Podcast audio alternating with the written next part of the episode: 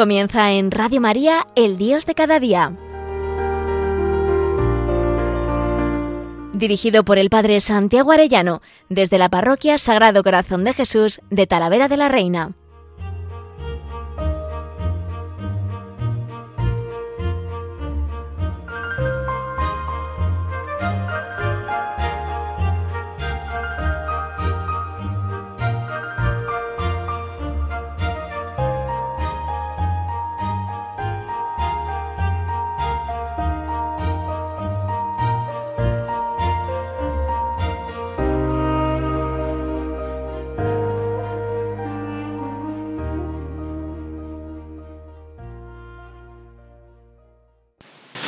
Muy queridos oyentes, qué gusto un lunes más con todos ustedes.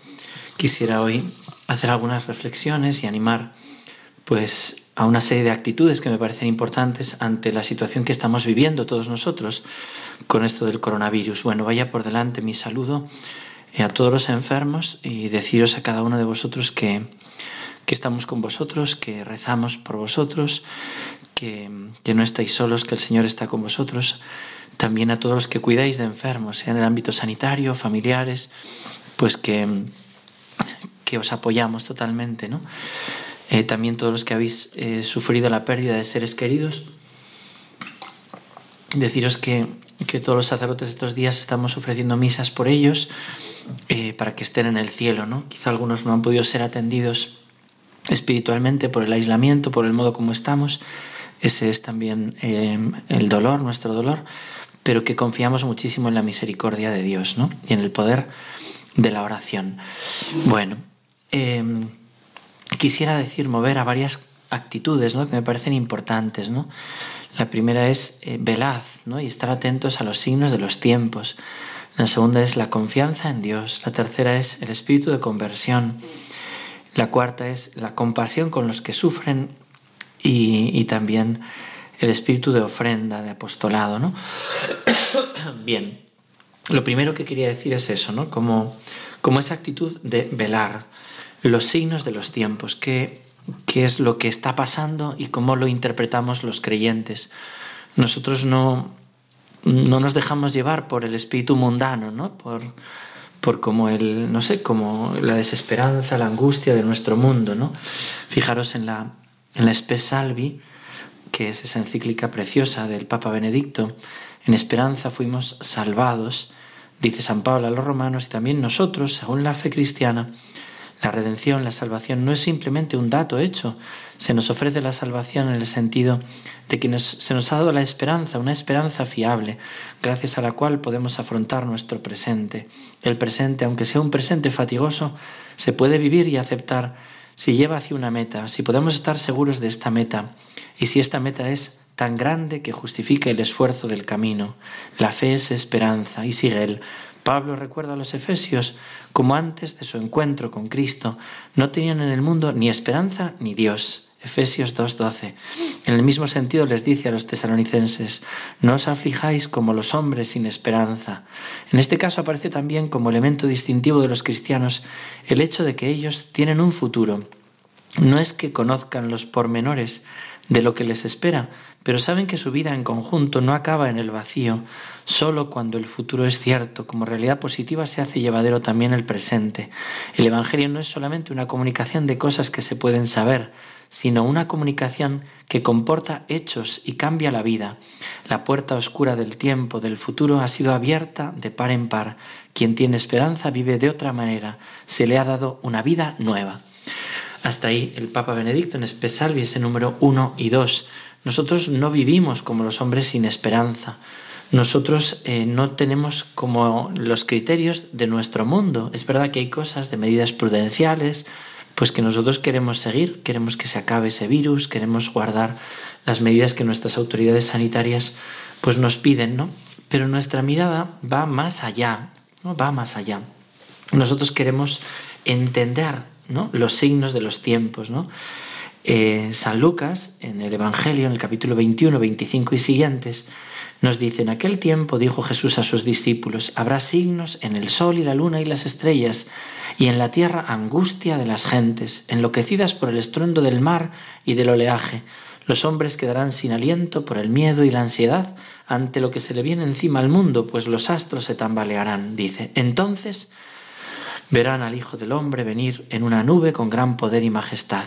Cuando empiece a suceder esto, levantaos, alzad la cabeza, se acerca vuestra liberación. Fijaros que, qué modo eh, tan distinto del planteamiento de nuestro mundo, ¿no? Cuando empiece a suceder esto, ¿no? Cuando veamos que vienen epidemias, hambres, guerras, terremotos, ¿no? Levantad la cabeza, se acerca vuestra liberación. Es decir, nosotros no vivimos eh, todas estas cosas como, como una especie de cataclismo final, que todo se va a acabar, sino como signos que el Señor profetizó, habló de ellos. No quiere decir que Dios los haga, no, no los hace Dios, sino que son fruto muchas veces, pues en este caso, ¿no? del descuido de un laboratorio, por lo que dicen, no sé, ¿no?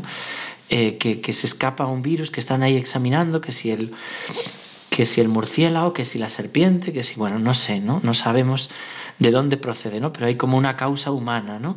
En la plaga del SIDA, ¿no? Pues contaban de, otra causa distinta, ¿no? Pero también, pues que si de hábitos sexuales con animales, que si de, de, una promiscuidad, que si, bueno, una serie de cosas. Luego, pues claro, uno se puede pinchar sin querer y no tiene ninguna culpa de ese virus, ¿no?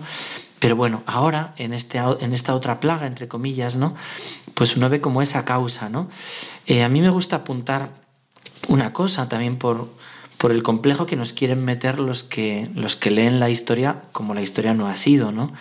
Yo estoy convencido que si nuestra civilización ahora no se hubiera apartado de Cristo, los avances científicos serían mucho mayores. Y esto no lo digo por decir. ¿Por qué Occidente eh, ha sido la civilización más avanzada en tecnología? Pues porque durante siglos ha tenido un asentamiento la fe y ese asentamiento ha formado el concepto de persona, por ejemplo, ¿no? Pues para los romanos eh, la persona era solo el ciudadano romano, los demás no eran personas y no sé, no los trataban como si fueran animales, ¿no? Y, el concepto de familia, por ejemplo, ¿no? Pues es un asentamiento, todo eso da una estabilidad, una seguridad que tiene que ver con el cristianismo, ¿no? Y todo eh, el avance digamos, de pensamiento que han sido los monasterios, cultivando la cultura, transportándola. Todo eso ha hecho una sociedad estable que ha llevado a unos avances científicos muy grandes. ¿no? ¿Qué pasa? Que cuando el hombre se aparta de Dios, también se aparta del sentido de esos avances científicos. ¿no? Y llevamos años investigando muy poco muy poco en defensa de la vida, en bioética, en, en, temas que ayudan pues, a, las enfermedades en el, en el, feto materno, que también no digo que no se haga, ¿eh? pero se ha investigado muchísimo en armamento, muchísimo en cosas que van contra la vida, que van contra, contra la familia y a la vez, pues como una seguridad en nosotros mismos que está destruyendo y dañando al hombre, ¿no? ¿Cuántas veces se ha hablado de eso, ¿no? Esas investigaciones entre hombres y animales, entre de biogenética, de que dices, pero si está pasando un límite ético, ¿que a dónde vamos a llegar? No digo con esto que esto sea culpa de eso, sino que al decirle a Dios no queremos que tú seas nuestro rey, Dios que es un caballero se retira y el hombre sin Dios empieza a como a, a destruirse a sí mismo, a hacerse daño a sí mismo, ¿no?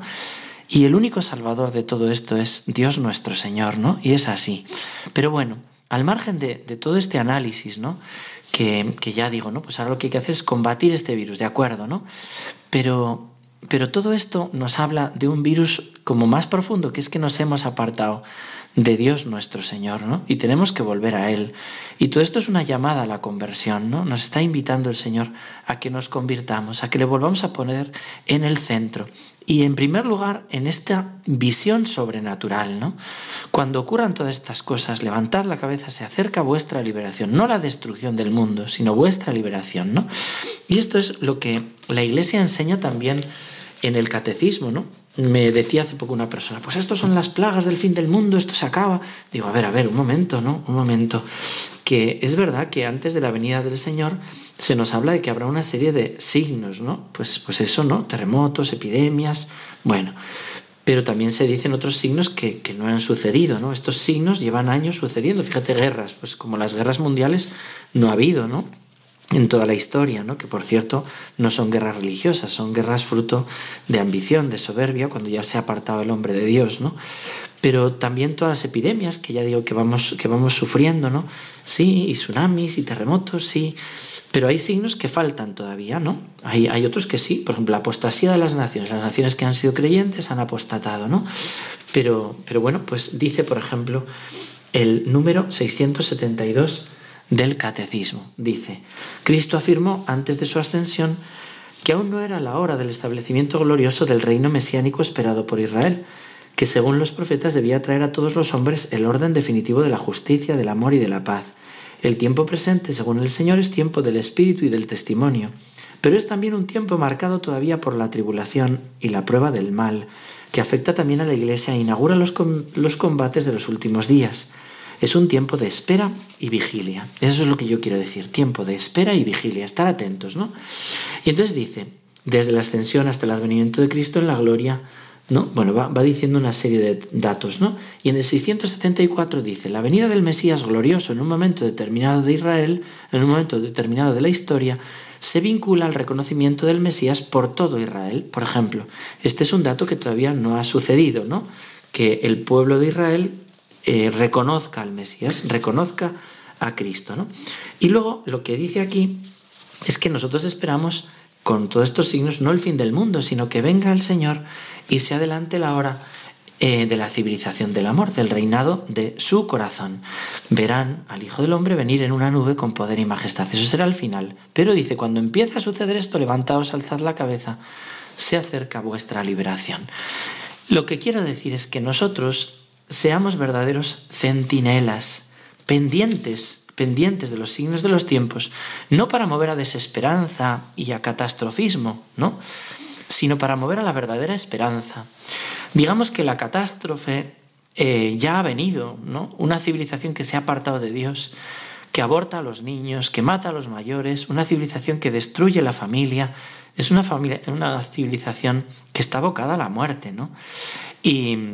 Y es así, ¿no? Los sociólogos antes de venir todo esto ya hablaban, ¿no? De, de, una civilización que muere, ¿no?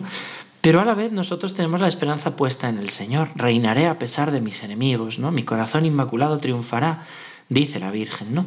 Y luego las profecías, ¿no? Fijaros, en Isaías 62, 1, 7, se nos habla de cómo el Señor retomará a su pueblo, a su tierra, y la llamará desposada como el joven se desposa con su novia, así se desposará contigo tu Dios. No son las promesas del Señor. Habrá paz, habrá civilización de amor. Y dice Isaías 62, sobre tus murallas, oh Jerusalén, he puesto centinelas. En todo el día y en toda la noche jamás callarán. Los que hacéis esto que el Señor recuerde, no os deis descanso, ni le concedáis descanso hasta que la restablezca, hasta que haga de Jerusalén una alabanza en la tierra. Fíjense, ¿no? Los que hacéis que el Señor recuerde, no os deis descanso. ¿Qué es lo que nos toca, Señor? Recuerda que tú has prometido venir y establecer la paz y la salud y el bien de todos los hombres, la civilización del amor. Y nosotros venimos a pedirlo. Y todo esto sí son signos de que tenemos que convertirnos, son signos de nuestra pequeñez, que somos pequeños, que necesitamos de ti, ¿no? Sí, pero tú tienes que recordar tu alianza, tu pacto de amor con nosotros. Y esto tenemos que hacerlo, y tenemos que hacerlo con profunda esperanza. Dice una canción muy bonita, Centinela, ¿cuánto queda de la noche por pasar? No, Señor, ¿cuándo vas a venir ya a reinar? Resucitaste, pero queremos que resucites también en la historia, que establezcas esa civilización de amor, que venzas también los virus ¿no? y, la enfermedad, ¿no? y que des ese aliento y esa fortaleza a todos los que la combaten, ¿no? Pero nosotros tenemos que recordarte, Señor, que tú tienes que venir a reinar, que vengas pronto, que hay mucha gente sufriendo en el cuerpo y en el alma. y yo te lo quiero recordar ahora con esta canción, Señor. Centinela, ¿cuánto queda de la noche por pasar? Estoy esperando el alba, dime cuándo llegará. Centinela, tú que velas el sueño de la ciudad, mira desde la azotea que el sol está por llegar. He visto sombras de muerte bajo luces de cristal y sirenas que prometen lo que no te pueden dar. Muertos enterrando a muertos y hambrientos que por el pan vendían juntos alma y cuerpo al que los quería comprar. Centinela, tú que velas, dime cuándo llegará el que vence a las tinieblas caminando sobre el mar. Centinela del mañana, ¿quién te ha puesto a vigilar al despuntar la alborada cuando todos duermen ya? No dejes que venza el sueño tu vigilia junto al mar, que pronto vendrá tu dueño con el salario a pagar. No dejes que por el tedio te tenga que despertar a la puerta del sepulcro donde va a resucitar. Centinela del mañana, cansado de trabajar, remamar adentro y echa tus redes para pescar. Hay un hombre allí en la playa que te invita a navegar. Centinela con tu barca, pon rumbo a la eternidad. Centinela. Tenemos que estar atentos, ¿no? Atentos a la eternidad. Nosotros estamos, nuestra patria es el cielo y nosotros queremos poner la esperanza allá pero también en el establecimiento del reino de Cristo en este mundo, en que Él venza todos los males, también, también toda esta plaga y esta enfermedad, pero especialmente esa plaga y enfermedad del alma, ¿no? Y tenemos que estar velando y estar atentos. Fíjense que ese texto de Lucas 21 termina diciendo, justo después, cuando suceda esto, levantad la cabeza, se acerca vuestra liberación. Dice, tened cuidado, no se os embote la mente con el vicio, la bebida y los agobios de la vida, y se os eche encima de repente aquel día, porque caerá como un lazo sobre todos los habitantes de la tierra. Estad siempre despiertos, pidiendo fuerza para escapar de todo lo que está por venir, y manteneos en pie ante el Hijo del Hombre. Sí, vienen situaciones difíciles, dice el Catecismo también la Iglesia, tiene que pasar la prueba de su Señor, que será como un paso de muerte a vida, persecuciones y también epidemias y también situaciones complicadas, ¿no? Pero en todo esto tenemos que ver para nosotros una llamada a la conversión, aprovechar todo este tiempo, ¿no? Para estar en familia, para rezar, para ofrecer la vida, ¿no? Para tener compasión con los que sufren, ¿no? Nosotros tenemos que pedirle al Señor, Señor, ven a reinar, que sin ti no podemos, ¿no? Que hemos intentado, esta civilización ha intentado de todo sin ti y fracasa. Así se muere de tristeza, con, con antidepresivos, con... Bueno, así se muere de tristeza. Sin ti nos morimos físicamente y nos morimos espiritualmente. Ven pronto a reinar. Te hemos dicho que te marches y tú eres un caballero, te has ido y mira cómo andamos, Señor. Tú no eres la culpa de los males, ¿no? Pero tú eres el remedio, tú eres la solución. Ven pronto a reinar, ¿no? Y quisiera traer a colación otro texto de Apocalipsis 6, 8, 11. Dice que en aquellas tribulaciones de los santos, ¿no? Dice, las almas de los mártires, a causa de la palabra de Dios y del testimonio que dieron, se pusieron a gritar con voz potente, ¿hasta cuándo, Señor, vas a estar sin hacer justicia, sin tomar venganza por nuestra sangre de los habitantes de la tierra? Entonces se les dio un vestido blanco y se les dijo que esperasen todavía un poco hasta que se cumpliera el número de sus consiervos y hermanos que iban a sufrir martirio como ellos. Apocalipsis 6, 8. ¿Hasta cuándo estarás sin hacer justicia y tomar venganza de nuestra sangre? Fijaros que hay que entender bien esto. Es verdad que, decía el Papa Francisco, estamos en la época, en el tiempo de los mártires, ¿no? Tantos mártires de Oriente, más mártires que nunca en la historia, ¿no? Y también el martirio de todos estos niños abortados, ¿no? Y ahora que querían meter ya la eutanasia los ancianitos, ¿no? Todo eso es tremendo, ¿no? Es tremendo, ¿no? ¿Hasta cuándo vas a estar sin hacer justicia, Señor? Ven a establecer tu reinado, tomar venganza. La venganza de Dios, decía el Papa Benedicto, es volverse hacia sí mismo y morir en cruz por amor a nosotros, ¿no? Es una venganza que no es como, como la nuestra, como nosotros la entendemos, ¿no? Es eh, una venganza del amor, ¿no? Decía, por ejemplo, ¿no? El perdón es la venganza del amor. Es curioso, ¿no? La venganza del amor es el perdón, ¿no? Pues en ese sentido, ¿no? Señor, ¿cuándo vas a enviar el Espíritu Santo sobre todos los corazones que se conviertan, ¿no?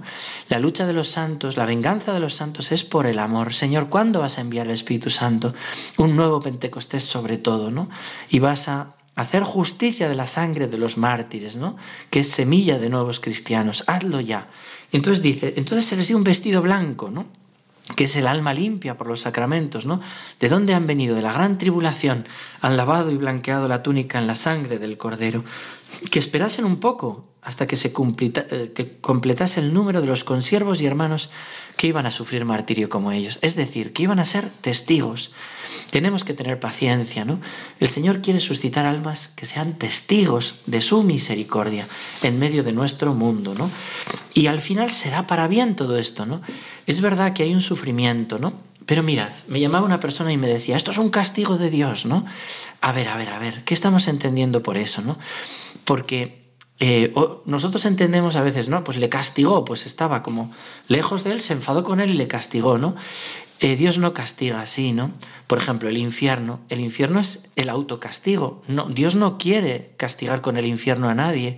Por eso el catecismo nos dice, ¿no? Es la autoexclusión definitiva del amor de Dios.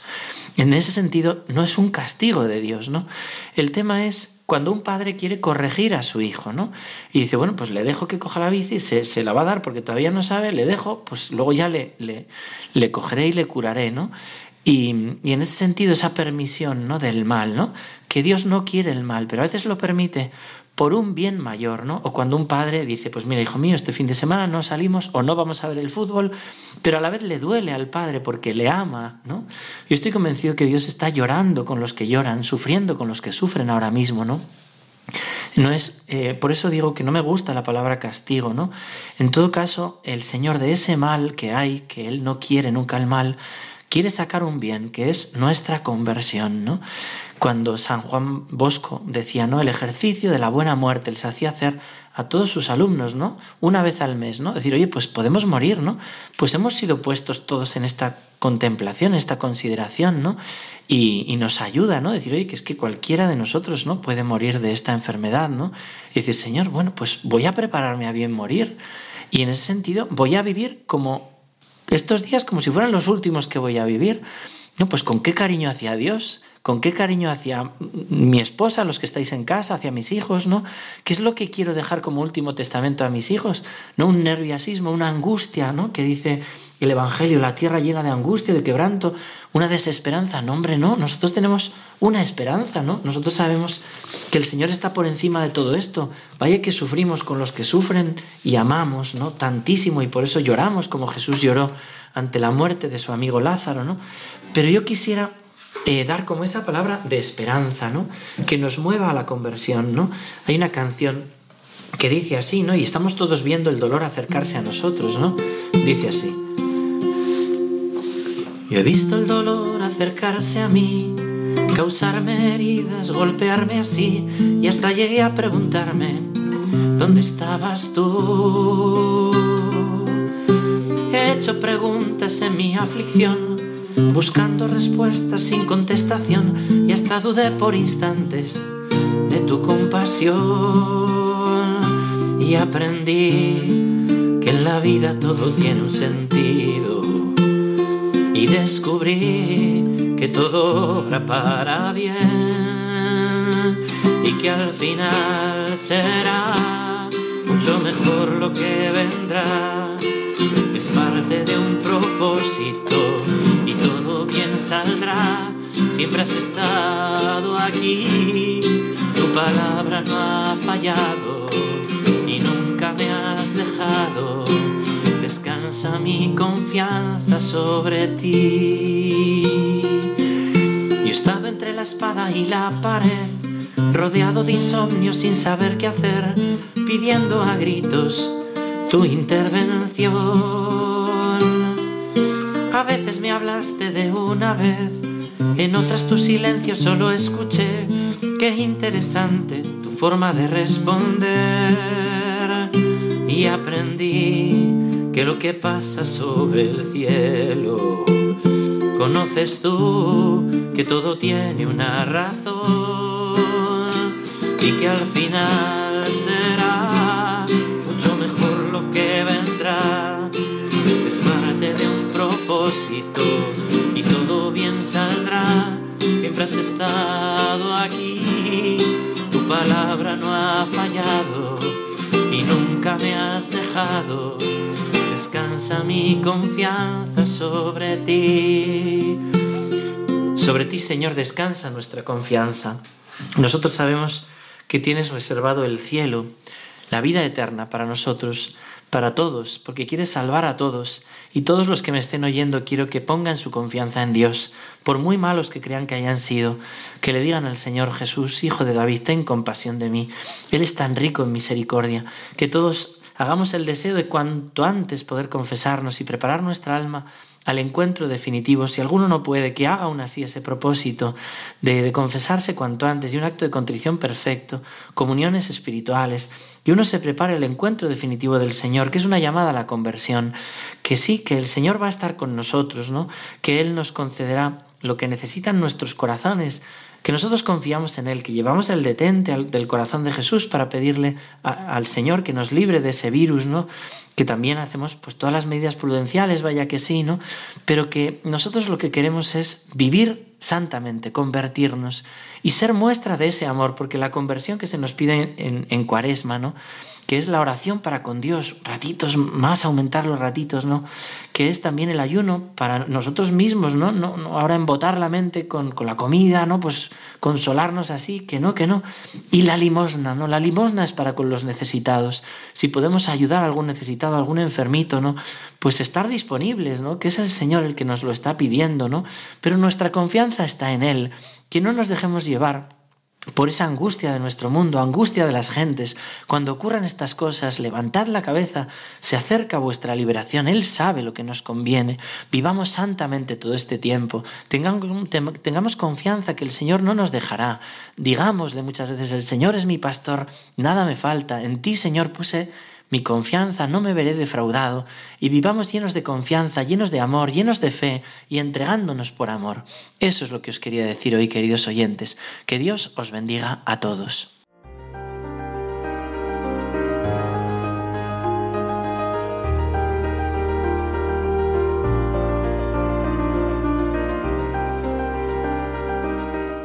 Finaliza en Radio María, El Dios de cada día.